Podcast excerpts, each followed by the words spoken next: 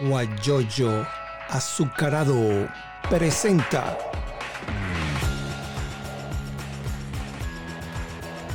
la noticia con Eleazar Benedetto.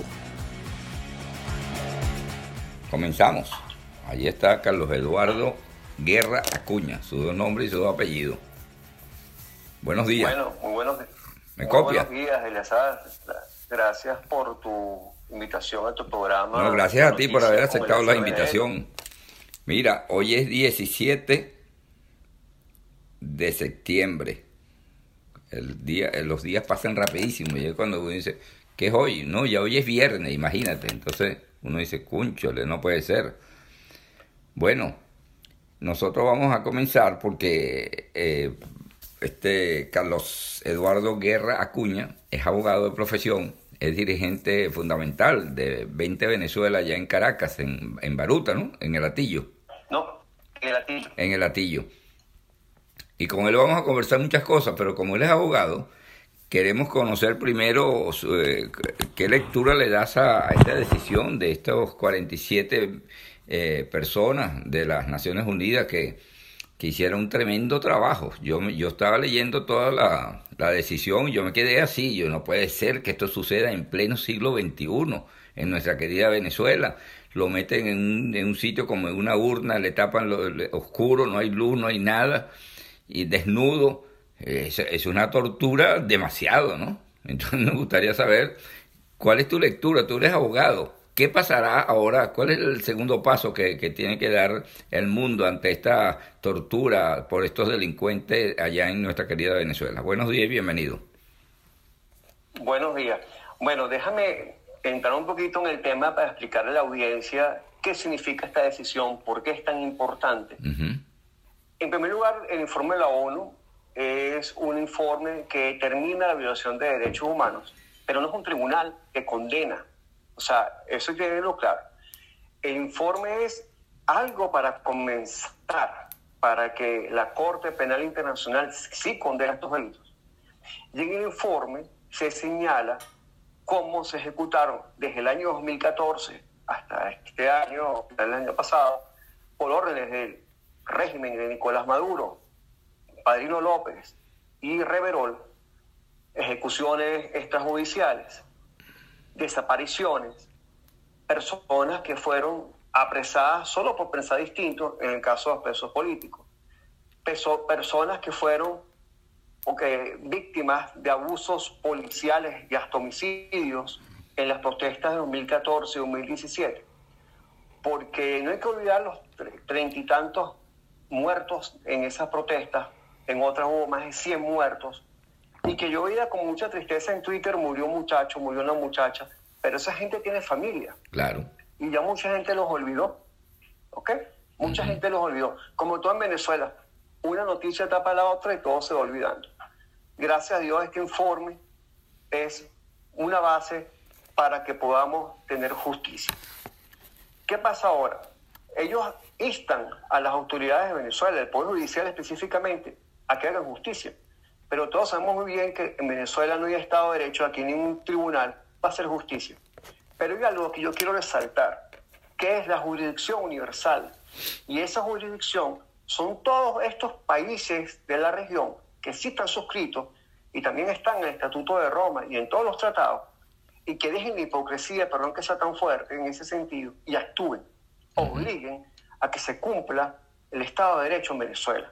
Estos crímenes no pueden quedar impunes. Y hay que decirle a la audiencia que son, estos crímenes son de lesa humanidad y por ende este, no prescriben. Y en algún momento va a pasar como Milosevic. Van a estar sentados Maduro, Cabello, todos esos desgraciados en, esos en ese banquillo de acusados y van a cumplir y van a pagar todos estos delitos. De eso no tengo la menor duda yo como venezolano, como abogado y como militante de 20 de Venezuela. Ahora bien, ¿qué pasa ahora? ¿Qué viene ahora? Ahí sí vemos el informe. Yo ayer me lo leí completo, Eleazar. O sea, si te hablo del informe, pasó, pasamos todo el programa hablando del informe. Es larguísimo, pero hay varios puntos que, que ellos hablan ahí. Por ejemplo, ¿cómo te- ¿quién era el organismo que ejecuta por orden de Maduro y, los, y estos jerarcas las torturas y las ejecuciones. El SEBIN y el FAE. Ahí lo dice. También está el CICPC. Ah, también está la Policía Nacional Bolivariana. Pero indudablemente SEBIN hay que ejecutar las torturas y las ejecuciones. Y el DIGISIN también. Ahí tenemos el caso del capitán de corbeta Arevalo. No sé si lo recuerda. Claro. Que llegó prácticamente a declarar un tribunal militar. Llegó muerto en vida. Eso no hay que olvidarlo. También tienes el caso del compañero de lucha, Fernando Albán, que fue lanzado al décimo piso del SEBIN. O aquí la gente olvida esas cosas. El problema es que viene uno, viene el otro. Bueno, otro más cercano fue el ajusticiamiento del líder social de voluntad popular, Pipo, Ujú. que apareció quemado, en una carretera de Mariche, de Petare. Todo porque Guaidó pudo entrar a Petare. Entonces, todas esas cosas van sumando expedientes. Pero, ¿qué pasa? Yo quiero saber dónde están los expedientes formados en Venezuela. Y esto a la vez nos da para hablar de algo importante, Eleazar, que es la OPE, que es la Operación de Paz y Estabilización que ha venido hablando nuestra líder, María Corina Machado. ¿Por qué? Esta OPE, mucha gente se burla, nos dice que somos fantasiosos. No, ahí tiene este informe de la ONU que nos da todavía más la razón. Que en Venezuela, para que haya elecciones, tiene que haber soberanía. Nosotros no tenemos soberanía. Tenemos que recuperar la soberanía. Y luego de recuperar la soberanía, tenemos que recuperar el Estado de Derecho y para ende tener elecciones libres.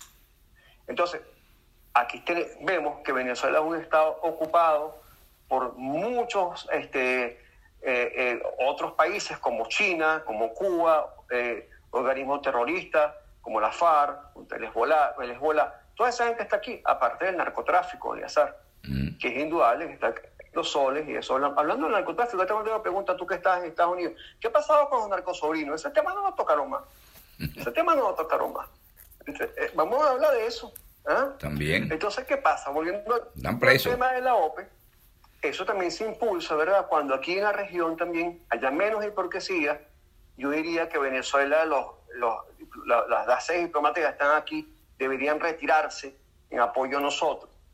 Deberían también asfixiar económicamente a Venezuela, tomar medidas y dejar tanta hipocresía, porque veo mucho en la región este, muchas declaraciones, pero poca, poca acción. Ahí tenemos el caso del TIAR, este, que es parte de esto. El TIAR es un tratado americano, interamericano, que debería importarle a todo la región, porque Venezuela sí es una amenaza para la región.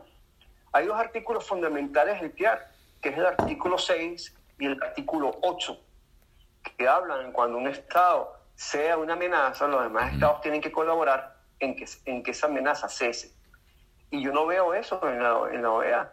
Yo no veo esa voluntad de los países, excepto algunos. Pero veo hipocresía. Colombia, Brasil, nada más. Al presidente de Colombia, al presidente de Brasil, al presidente de Chile, al presidente de Argentina, al presidente de Uruguay. Señores, actúen, ayúdenos y dejen la declaradera. Vamos, yo quiero menos, menos discurso, yo quiero es hechos concretos para nuestro país. Ahora, Porque Carlos. ves aquí largas colas por gasolina, falta de medicina, cosas que todos sabemos. Sí, que todo falla. No alcanza a la gente. Entonces, Mira, bueno, eh, Carlos, Carlos Eduardo, ¿qué, ¿cuál sería el segundo, perdón, el segundo paso que se va a dar eh, en este sentido esta, este informe? Porque dice las Naciones Unidas no es de la, es una, es, es- es un grupo de personas autorizado por las Naciones. Unidas que, que, que le dice, bueno, haga este estudio. Y un estudio muy minucioso. Mira, Claro. yo leí casi completo, el, no lo leí completo, pero sí casi completo ese informe y de verdad yo me quedé así, bueno, yo no tengo pelos, pero como, como se dice eh, coloquialmente, con los pelos parados, viendo la cantidad de tortura, una tortura, eh, eh, yo digo, ¿cómo, hay pos- ¿cómo es posible que hay personas, seres humanos, que hacen esa, esa, esas torturas, esas agresiones en este en pleno siglo XXI? No entiendo. Bueno, el próximo paso dentro de la ONU es que eso, esto pasa al Consejo Permanente y el Consejo Permanente evaluará si amplía el periodo de investigación de estas personas, que fueron seis años, porque ya el periodo de este, comi- de este comité ya feneció. Ellos Ujú. con esto terminaron su trabajo. Claro. Ellos querían también eh, ir más allá, ir al tema del arco minero y otros, otros temas más allá, pero no pudieron desarrollar por el tema de la pandemia, pues no pueden viajar a Venezuela. Claro. Pero por medio de entrevistas y, y, otros medios lograron esa conclusión que está en el, en el informe.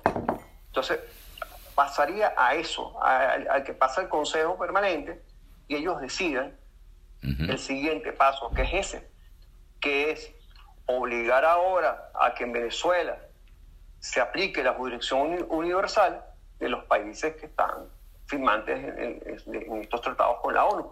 Pero ese es el tema. Yo pido, por ejemplo, a Colombia, que si es parte que tiene jurisdicción universal, Brasil, eh, Paraguay, Chile, Ecuador, que por favor nos ayuden, porque indudablemente aquí los tribunales de Michael Moreno, el bufete de Nicolás Maduro, que es el TCJ, ni los tribunales van a hacer justicia mientras esta gente esté en el poder. Porque ellos tienen secuestrado a Venezuela, no hay Estado de Derecho. Aquí la justicia no es ciega, aquí la justicia es roja rojita. lo sabemos. Lamentablemente es así y yo, yo por eso pido e imploro que se aplique esa jurisdicción universal, porque yo entiendo que la ONU está eh, aplicando las normas que, que se establecen, que es instar al Poder Judicial y a la Fiscalía en Venezuela que actúen pero todos sabemos que ni los tribunales ni la Fiscalía en Venezuela van a actuar en contra del régimen porque son parte también de ese conglomerado delincuencial que nos gobierna en Venezuela. ¿Qué va a pasar, Carlos Eduardo Guerra Acuña, conversando con nosotros de 20 Venezuela? ¿Qué va a pasar entonces con la farsa electoral? Porque Luis Almagro, eh, el señor Almagro dice pues que, que con este informe se, se, se, tumba de una vez ya de por todas eh, la farsa electoral que no se pueden celebrar. Ese proceso electoral en, ese sentido. Inclusive el mismo Omar González, que es dirigente de 20 Venezuela en Anzuategui y miembro de la Directiva Nacional de 20 Venezuela, él dice que en un artículo que escribió hoy que me llamó la atención, a plomo limpio va el proceso electoral, o sea que van a buscar a la gente a votar, pero armado, con un fusil, vamos, párese, vaya a votar. ¿Qué va a pasar? Bueno, aquí hay dos temas, ¿no? Yo, yo pienso que las personas honestas, que, que somos la mayoría, no vamos a votar, no nos vamos a prestar para eso. Pero pienso que dentro de lo que es el G4, el mensaje no ha sido bien, eh, bien transmitido. En primer lugar, hay que, hay, que, hay que precisar algo. Los partidos políticos en Venezuela están ilegalizados. Fueron tomados por el bufete de Nicolás Maduro. Es decir, el llamado G4, que es PJ, de Un Nuevo Tiempo, y COPE y todos esos partidos, están ilegalizados. ¿Quién tiene esos partidos? Los alacranes y una cantidad de delincuentes que se vendieron, el, cuando tú lo viste, el 5 de enero, la Asamblea Nacional. Esas son las cabecillas de ese partido. Y esos partidos tienen sus candidatos. Lamentablemente yo estuve leyendo los candidatos, entre comillas, de Miranda, y me da tristeza porque conozco tres, cuatro, que, que hay personas que los conozco bastante que se han prestado para eso. Lamentablemente eso denota que en Venezuela la gente tiene precio. A mí me han dicho que cada candidato le están ofreciendo 15 mil dólares para postularse. Entonces, bueno, aquí hay dos cosas, como dice María Corina. Los que toman esa vía o habitan y negocian con este régimen de delincuentes. O los que no, que queremos la libertad de Venezuela, no estamos con él. Eso es sencillamente, eso es lo que va a pasar. Y los traidores quedan todavía más al descubierto ante la opinión pública. Ya se sabe quiénes son, pero ya, lo veremos en una asamblea irritada que nadie reconoce en el mundo, ni los venezolanos, que somos la mayoría de buena fe en Venezuela. Es un grupito. Y ese grupito es el que se va a mover a su gente, como tú dices, punta de plomo, a su gente del PSU. Ahí tú ves los Instagram de la gente del, del oficialismo con sus candidatos. Cuando aquí hay una pandemia, donde la academia este, ya dijo en su informe que para el mes de diciembre habrá 14 mil contagios diarios. Y esta gente no le para eso. Esta gente lo que quiere es elecciones para recuperar su, la asamblea y poder hacer todo lo que ellos quieren hacer, que seguir eh, elaborar apoyos para el régimen de Maduro, leyes institucionales, violar, violar la propiedad privada, todas esas cosas que vienen acá con el llamado Estado comunal que todos ellos están pregonando. Y otra cosa que me preocupa, ellos todavía no han visto eh, la nueva constitución que la gente en su asamblea constituyente tiene. Ahí dicen por ahí que Carrada tiene lista. Yo no, he tenido acceso a ella, pero me preocupa mucho. una vez hablando en, en privado, lo, lo, voy a citar porque sé que no se va a molestar, con Monseñor Ovidio Pérez Morales, él me decía como un consejo, aquí hay que acabar primero con ese monstruo de mil cabezas que se llama la Asamblea Nacional Constituyente. Y la oposición en general no ha tenido la voluntad de luchar contra eso. Se han dejado vulgarmente que esa Asamblea Constituyente haga y deshaga en Venezuela. No se, no se ha hecho nada, no se ha hecho un, un gran pronunciamiento en contra de eso. Ellos dijeron que... Con, con, ellos dijeron, la, la, Asamblea Nacional Constituyente dijo que iba a, a, a hacer una constitución ya el jefe de, de, esa ANC dijo que la, que la constitución ya no va, la nueva constitución, que ya lo que pasa es que ahora en diciembre la elimina porque ya viene la Asamblea Nacional. Entonces, fíjate, eh, Dispo 2017, lo estás leyendo en tu, en tu celular, dice, la justicia y leyes en Venezuela son roja rojita, como tú dices, pero no hacemos nada para cambiar eso. Allí está Cuba esperando ayuda para que la liberen. Vamos por el mismo camino. Plomo, señor Plomo. ¿Qué va a pasar? Pues ya llevamos 21 años y Cuba llevaba... ¿Qué va a pasar? Tenemos, tenemos que impulsar la OPE, tenemos que cortar esa, esas relaciones comunicacionales que tiene el régimen de Cuba. Que eso existe. Esos son los, esos son los, esos son los profesores de, de, de los venezol de algunos venezolanos del régimen, donde los tienen adiestrados, miren, hagan esto, hagan el otro, y, y fíjate, todas estas cosas. Ahora, con esta decisión de la ONU, eh, ahorita inventan una, otro, otro asunto como para que la gente se desvíe y empiece a hablar, pues es el problema de nosotros los venezolanos, me incluyo. Nos hacemos eco de lo que dice el gobierno. Por ejemplo, por allí ya hay un tribunal que dictó autodetención contra Antonio Armas, hermano de Armando Armas, diputado de, de de, no, ¿cómo es que se llama? De voluntad popular. Y entonces resulta que ahora la gente se va a, oye, mira, le dictaron autodetención, que cómo es posible, entonces se olvidan del asunto de las Naciones Unidas. Hay que buscar las maneras de que, la, de que no podamos olvidarnos y coger ese norte para hablar para con, con la situación de, la, de las Naciones Unidas, pues. Aquí dice... Claro, pues. Aquí dice Vas a seguir, Abigail, la política de lado a lado son iguales. El pueblo es quien debe sacarlos a todos a plomo limpio. Y eh, otra Trinidad dice por eso. Por eso pedimos a los organismos internacionales que nos ayuden en la operación de paz y estabilización, plomo, lo que, lo que dice María Corina. La ONU debe ejecutar, dice la matriarca. Mónica Moreno, también que se se conectó hace un momento. Continuamos conversando con Carlos eh, Eduardo Guerra Acuña. ¿Qué va a pasar? La gente está pensando. Eh, la material que dice mantener el hilo de la decisión, eso es lo que hay que hacer, no olvidarnos y no desviarnos de la situación que vaya a promover a partir de hoy el régimen venezolano.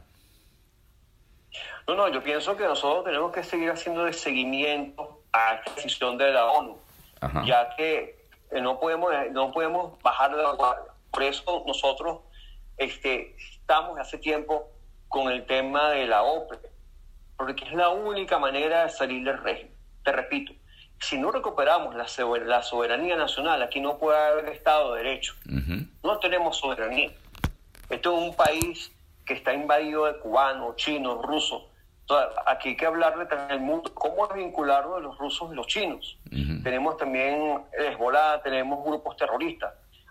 Venezuela, cuando nos hablan que cómo se nos ocurre una ayuda internacional, Dios mío, estamos invadidos, somos una amenaza, somos, somos puente de narcotráfico en el mundo. Ahí están los buques que han, que, fue, que han sido capturados por las autoridades internacionales y marítimas encargados de drogas provenientes de Venezuela y el régimen se burla de eso.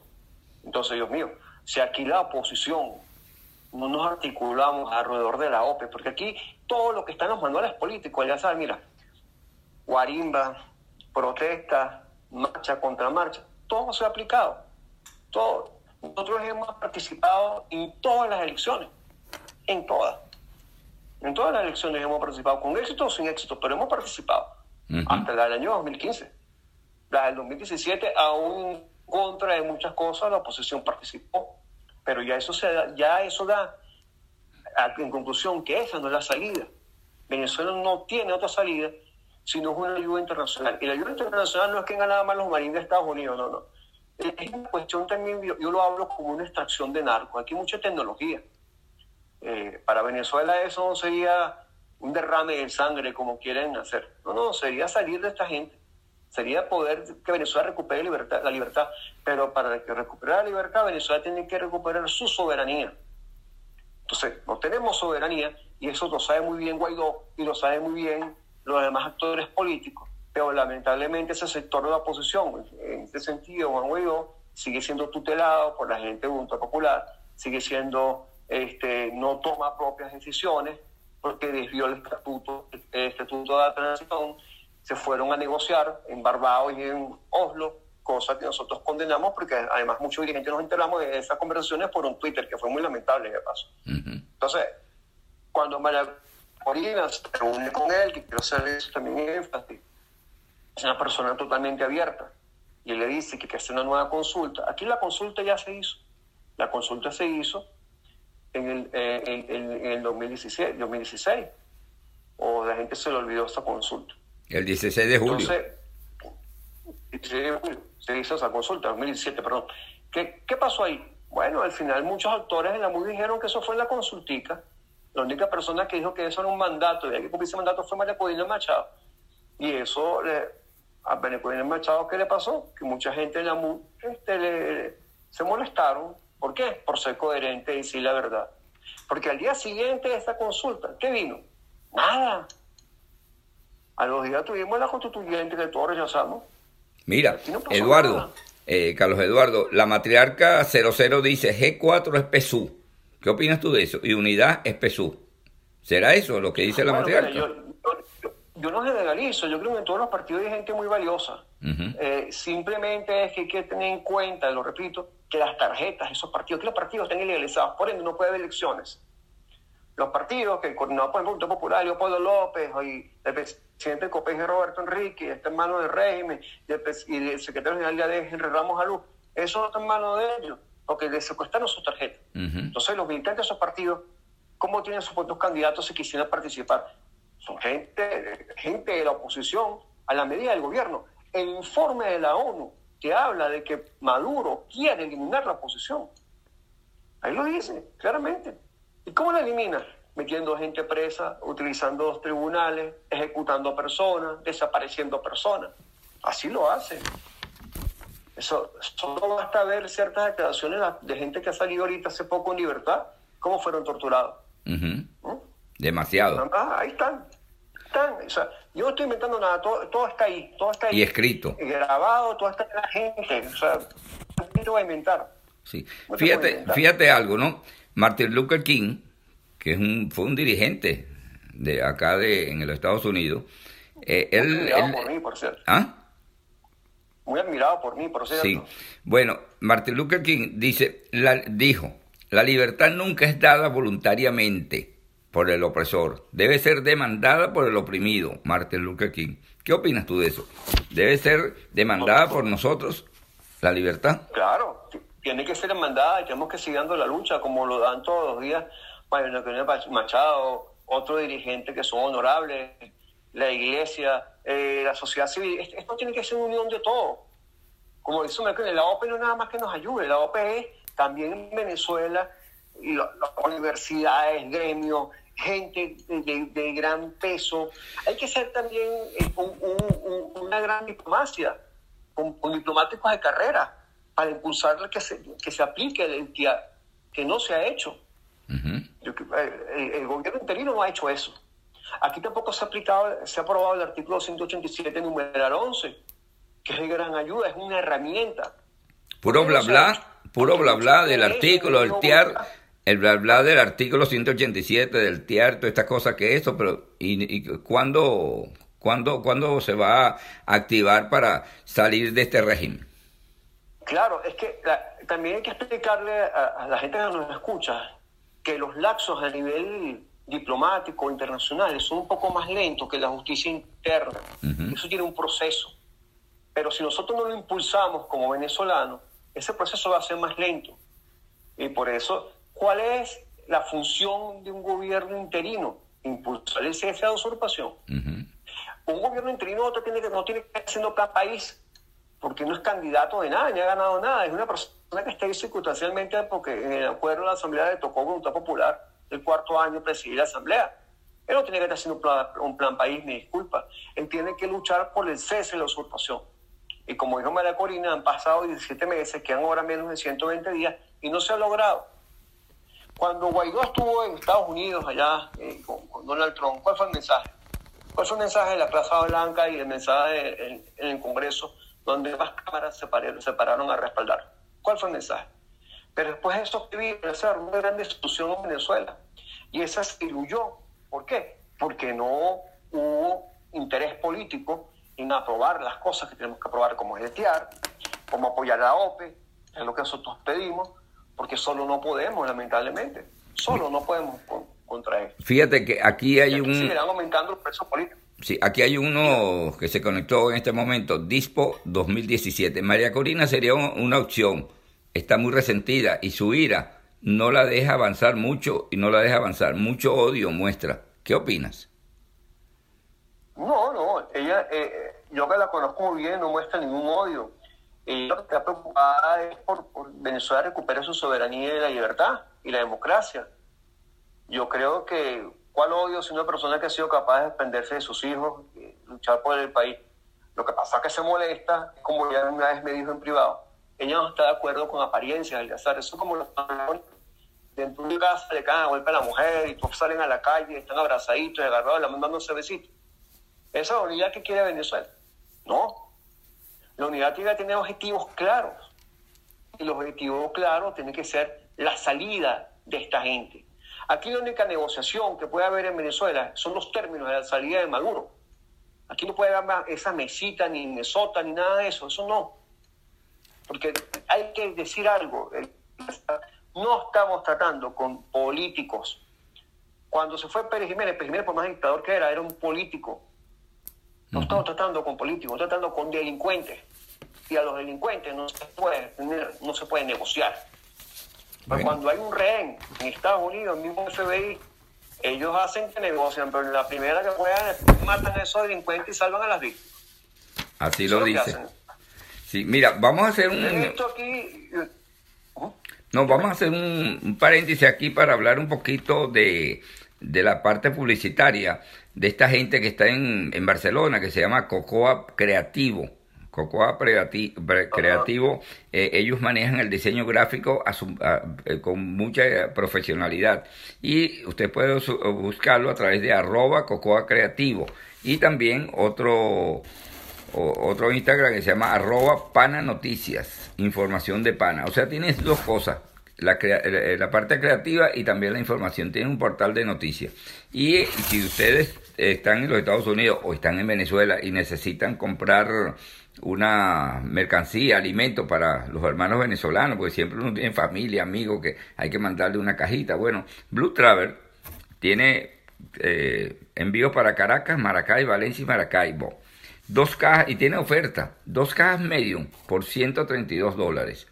Y fíjate otra cosa, ellos, eh, si usted está en Venezuela, los llama vía telefónica a los Estados Unidos, ellos van y compran lo que usted necesite. Usted va allá, compra lo que, lo que necesite, se lo embalan y se lo envían por un precio módico.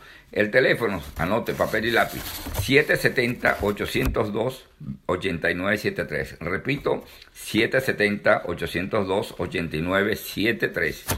Y por último vamos a hablarles de dulce mestiza el dulce sabor de lo salado. Y tiene el, teléfono el 0414-829-7465. 0414-829-7465. Ellos están en la Fundación Mendoza de Lechería. Eh, perdón, en la Fundación Mendoza de Barcelona. Y ellos tienen delivery, así que usted no, no hay gasolina, el carro no, no, funciona, está malo, se lo llevan a su casa, dulces, de, los dulces que usted busque, un quesillo, una torta, Excelente, lo hacen. El teléfono 0414-829-7465. Y también les voy a recomendar eh, Quique Fotos. Él es un reportero gráfico, pero también tiene un emprendimiento de tomar fotos de eventos especiales. Usted puede hacer contacto con Quique Landaeta Fotos a través del 0414 814 0971 0414 814 0971 estos son la parte publicitaria y continuamos con Carlos Eduardo Guerra Acuña. Luis Torralba Reina dice, es triste que tengas esa opinión, un poco radical, considero contrario, somos gente luchadora, democrático, por eso hemos tardado en reaccionar, pero de que salimos de esta salimos, dice eh, Luis Torrealba, él está en Chile, un sobrino. Adelante, Carlos Eduardo. Bueno, volviendo al tema también del informe de la ONU de las ejecuciones extrajudiciales, hay algo que aquí la gente se olvidó, que fueron las operaciones de liberación del pueblo, las llamadas OLP, no sé si recuerdan, que empezaron en 2015 y ejecutaron personas en los barrios, el mismo régimen. Y ellos mismos, en el curso del tiempo, hasta el 2017, eso se diluyó y ellos mismos la desaparecieron. Pero según el informe de, de, de la ONU, en ese momento se realizaron, se realizaron 53 ejecuciones extrajudiciales, algo gravísimo. totalmente. Y un total de 2.552 incidentes, lo tengo aquí en la mano, que me llama eso mucho la atención, entre el año 2015 y 2017. Por eso es que nosotros como eso no olvidamos, la memoria es muy corta, pero eso no es que uno sea radical, esas OLP existieron, existieron. Las detenciones, la tortura por motivos políticos también. Ahí tiene el caso de RTC. ¿No te acuerdas como que se trasladó que aquella oportunidad de condiciones en los tribunales para su presentación? ¿Mm? ¿Cómo fue trasladado? No, y cómo le allanaron la casa, sin orden, sin orden judicial ni nada. Ni nada. Y después lo, lo, pusieron al escarnio público. Y entonces el que se apareció allá, a mí me llamó la atención, el que se apareció, el que lo llevó a su casa fue Capriles. Entonces yo dije, bueno, ¿será que Capriles y Pizarro son los que están organizando los diálogos con el, con el gobierno? No sé si tú sabes algo de eso. Pero mira, eh, lo que se ha dicho es que ellos eh, en parte sí negociaron esto eh, y eso no lo han negado, ¿ok? yo, este, en el año 2012 y el 2013 voté por Enrique Capriles porque siempre he sido una persona que ha creído en la democracia y en, el voto, en este caso. Pero ahorita no hay condiciones para voto, porque no tenemos soberanía. Ni diálogo. Yo pienso, diálogo, ni nada. Yo pienso que lamentablemente se equivocó y está equivocado y está perdiendo mucha credibilidad ante la gente. Pero, pero él acaba, él, él dijo en estos días, dijo que eh, se está analizando el voto. Y algo que me llama la atención, que también está apoyando el voto, es Pizarro. Y Pizarro ayer o antes de ayer dio unas declaraciones como comisionado del gobierno interino. Entonces yo digo, bueno, si el señor este está con el voto y sigue con el gobierno interino, ¿para dónde va? Entonces no entiendo. Bueno, ahí, ahí, donde se ahí donde se ve la costumbre de esta gente. ¿Entiendes? Sí, por, eso, que... Lamentablemente, María Corina cuando se, se reúne con Guaidó dijo, no hay acuerdo, porque ya sabe muy bien dónde está pisando. Lamentablemente es eso. Y además no hay que olvidar que Miguel Pizarro es una persona de la Universidad Central con ideas izquierdas, admirador de Allende. hay que saber la trayectoria de la gente, Eleazar, cosa que el venezolano también a veces no investiga. ¿Cuál es la trayectoria de tal dirigente? Cuando llegó Miquilena, así me recuerdo, el gobierno de Chávez, ay, el señor mayor, no, Miquilena fue un sindicato, de, un sindicadero de transporte, que el dinero que fue de transporte, por eso la gente aquí lo olvida. Es verdad. Eso fue lo que, ese fue, ese fue Miquilena. Lo recuerdo. O sea, cuando, igual, igualito cuando yo ahorita, no, que no hay comida, que no hay esto, pero Dios mío, ¿por qué no echamos para atrás el año 2001 que se aprobó la ley de tierra de Chávez? y expropiaron esos grandes actos y que dejaron de reducir. ¿Por qué la gente no tiene esa memoria? Aquí no hay comida por eso. La memoria del venezolano es muy frágil. Frágil, frágil. Con sus abusos. ¿Qué pasó con eso? Aquí había grandes empresarios y dueños de medios que aún después seguían apoyando a Hugo Chávez. Es verdad. ¿Y ahora dónde están? No sé, bueno. ¿Y ahora dónde están? Ahí tienes a uno, a Miguel Enrique Otero. Está en España. Chillando en el estilo, pero que me, perdona que me, que me exprese así.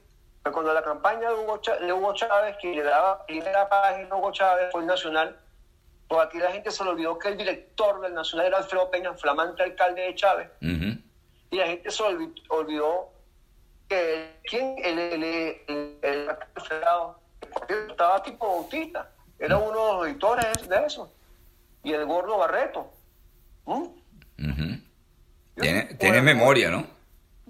Y, y, yo me acuerdo en el 2012, Miguel Enrique, fue la página de Enrique lo mismo con Chávez colocaba, que el señor decía lo colocabas. Nunca lo hizo. Tiene razón. ¿Mm? Entonces, entonces, lamentablemente, esas son cosas que nosotros tenemos que analizar. ¿Por qué estamos aquí en la historia? Hay un refrán. estamos aquí? Porque la gente... Hay un refrán muy, muy sabio que dice: el que tiene rabo de paja no se acerca a la candela. Y hay muchos que tienen rabo de paja y, por eso, y se acercan a la candela y se queman. Claro. O eso como decía alguien que no lo nombró ahorita, pero que aquí mucha gente sabe quiénes son los corruptos, quiénes son los enchufados, pero todavía les rinden pleitesía y lo llaman hasta doctores y los invitan, les jalan mecate. Aún sabiendo que son unos ladrones, unos delincuentes, hasta unos narcos. ¿Ah? Tienes toda la razón. Esto lo vemos en la actualidad. Miguel Méndez dice, son todos unos cómplices dice Miguel Pende, Méndez. Pues ah, esa es la memoria que debemos reactivar, la memoria colectiva. Eso es lo que decía ayer el padre Pedro Freite, que lo tuvimos entrevistado ayer, que la memoria del venezolano es muy frágil. Cuando las segundas elecciones, después del año 58 que cayó Pérez Jiménez, hubo unas elecciones, y Pérez Jiménez creó un partido y, participó en el proceso electoral como para, para, para el Congreso de la República y mucha gente se, lo anotaron para participar en ese proceso electoral y muchos que apoyaban a Pérez Jiménez en ese proceso salieron electos diputados o senadores. También salió Pérez Jiménez, pero después hubo una decisión del Congreso, bueno, él no puede estar aquí porque fue un dictador, bueno, y esto y lo otro. Y resulta pues que mucha gente ganó. Entonces uno se pregunta, bueno, ¿y la memoria del venezolano dónde está? ¿Cómo es posible que van a votar por Pérez Jiménez que fue un dictador? Entonces, ahorita pasa lo mismo en este momento. La mayoría de la gente, eh, hay una cantidad de personas que yo he visto y lo he leído, me han enviado notas, inclusive la matriarca nos dijo que iba a, decir cuáles son los candidatos aspirantes a, la, a, diputados en el estado de Anzuategui y que hay una cantidad de personas que son miembros de los partidos políticos, los E4, y van a participar. Todavía no han salido los nombres, pero ya van a salir. Y me imagino que por allá tú debes tener más de uno por el Estado Miranda. Claro, hay varios. Entonces, pues te digo, mira, Aníbal, Aníbal Sánchez, que fue miembro del comando de Capriles, por Pay, ahora está postulándose. Este señor Roa, que me acuerdo siempre se el nombre, que es el Foro Penal, también es candidato este, a diputado, y otros cuantos.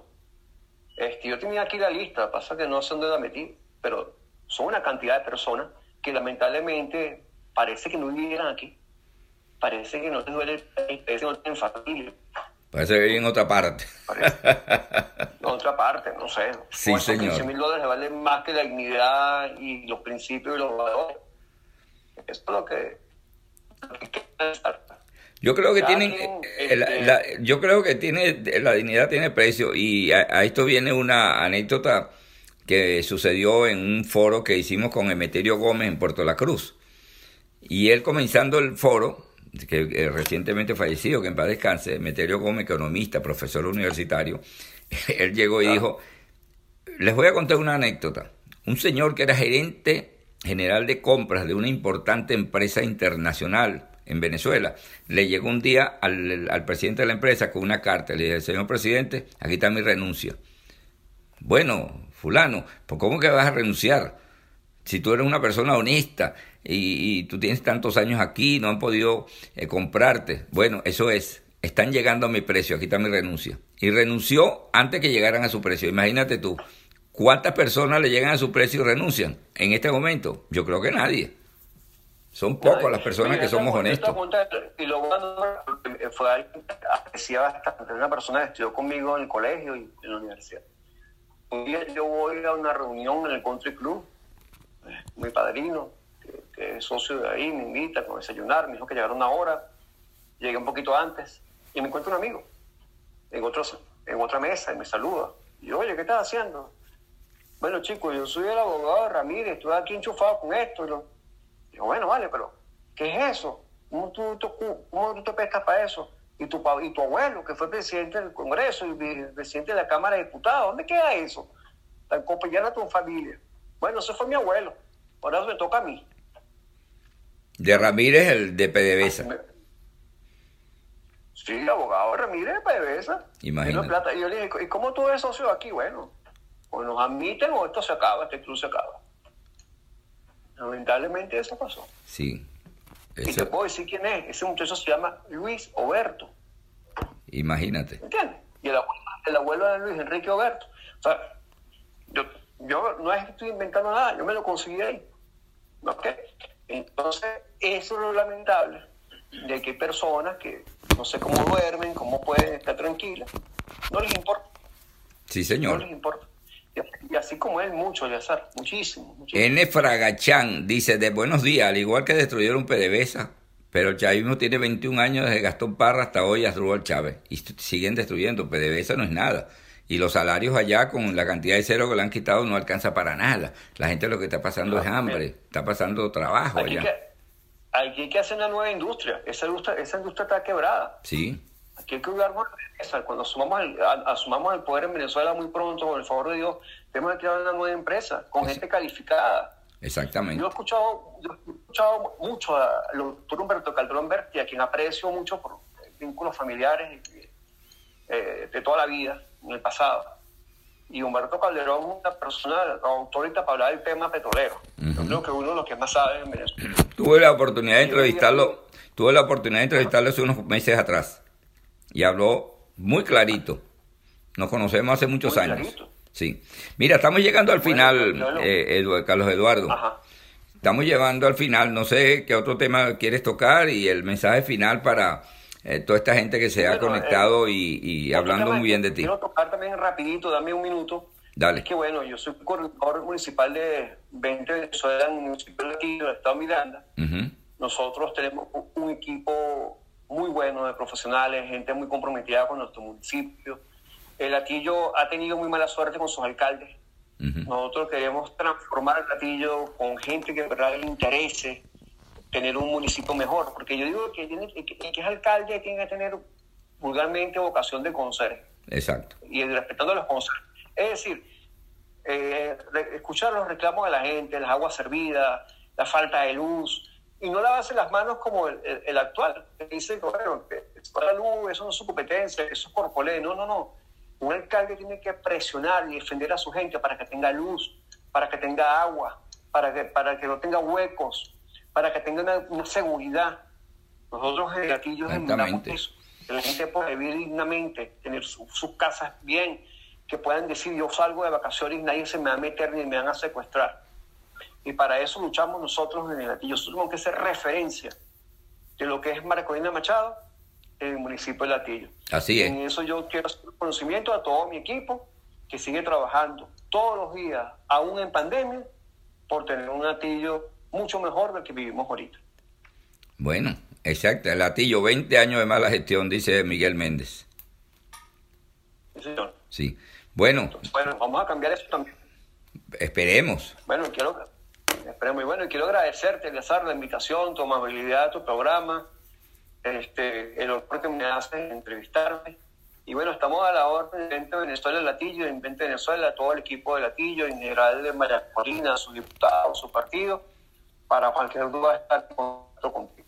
Bueno, muchas gracias por haber aceptado la invitación. No voy a decir los compromisos que tienes de unas, unas entrevistas que me vas a conseguir, no voy a decir los nombres, pero te lo hago recuerdo por aquí nada más. Sin decir los nombres de las personas con quien vas a, a conseguir la entrevista. eso. Ah. Ok, no se te olvides. Ok. Bueno, Carlos Eduardo. Carlos Eduardo Acosta Acuña, Acuña. eh, dirigente fundamental en el latillo de 20 Venezuela. Muchas gracias por haber aceptado la entrevista y nosotros nos vamos. Pero antes vamos a decirle que Cocoa Creativo es una de las empresas venezolanas de diseño gráfico muy profesional que está allá en, en Barcelona. Así que arroba Cocoa Creativo y arroba Pana Noticias. También en Blue Travel, eh, Caracas, Maracaibo, Valencia y Maracaibo, ellos son unas eh, las ciudades de Venezuela donde llega Blue Travel. Ellos le envían, ellos envían eh, lo que usted necesite. Al, usted está en Venezuela, usted los llama a ellos y ellos compran todo lo que usted necesite y aparte de eso lo embalan y se lo envían a Venezuela. ¿Dónde usted tiene que hacer el contacto? A través del 770-802-8973. 770-802 770-802-8973. Y dulces mestiza del sabor a lo, dul a lo salado 0414-829-7465. 0414-829-7465. Y finalmente eh, Quique Landaeta Fotos 0414-814-0971. 0414-814-0971. Quique Landaeta Fotos. Nosotros nos vamos. Y bueno, si usted quiere ver esta entrevista más tarde, a través de mi Instagram, arroba Eliazar Benedetto, lo invito a que se me sigan, porque allí usted puede ver y escuchar todas las entrevistas que hemos realizado. Buenos días y será hasta mañana que vamos a hablar de música, de la polifónica que está en el municipio Urbaneja. Buenos días y hasta mañana. Guayoyo azucarado presentó la noticia con Eleazar Benedetto.